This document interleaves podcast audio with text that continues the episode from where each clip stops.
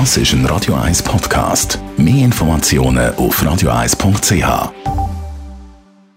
Best auf Morgenshow. Ja, wir haben bittere Ausscheiden von der Frauennazi an der Fußball-EM zusammengefasst. Ich glaube, wir haben eine tolle Leistung abgeliefert. Also mehr geht ja gar nicht, was man an, an Bereitschaft, an Leidenschaft da reingeworfen hat. Und äh, wir wussten, dass wir nicht alles verhindern können. Wir wissen, dass wir gegen einen sehr, sehr spielstarken Gegner gespielt haben. Haben dann leider eine Phase im Spiel gehabt, wo wir es nicht mehr so geschafft haben, hinten rauszuschieben. Ja, und es ist einfach ein scheiß Tor, ein scheiß Gegentor. Es gibt sogar das Panini-Sammelalbum für die Frauen, für die Frauen-EM, also für alle von der Frauen-EM, so muss man sagen. Zwar nicht so beliebt wie das äh, Bildli-Album der Herren, sagt der Geschäftsleiter von Panini Schweiz, der Enzio Bassi. Wir haben für diese Frauen-EM 12.000 Alben in der Schweiz äh, verteilt und bei einem Männer-EM ist circa eine Million Alben. So die, die Differenz ist sehr groß. 12.000 zu einer Million.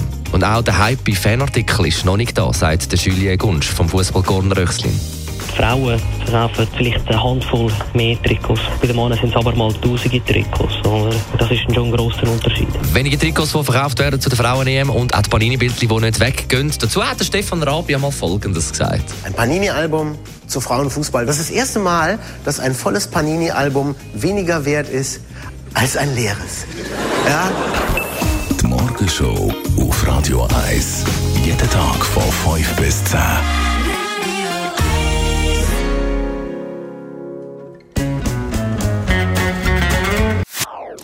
Das ist ein Radio 1 Podcast. Mehr Informationen auf radio1.ch.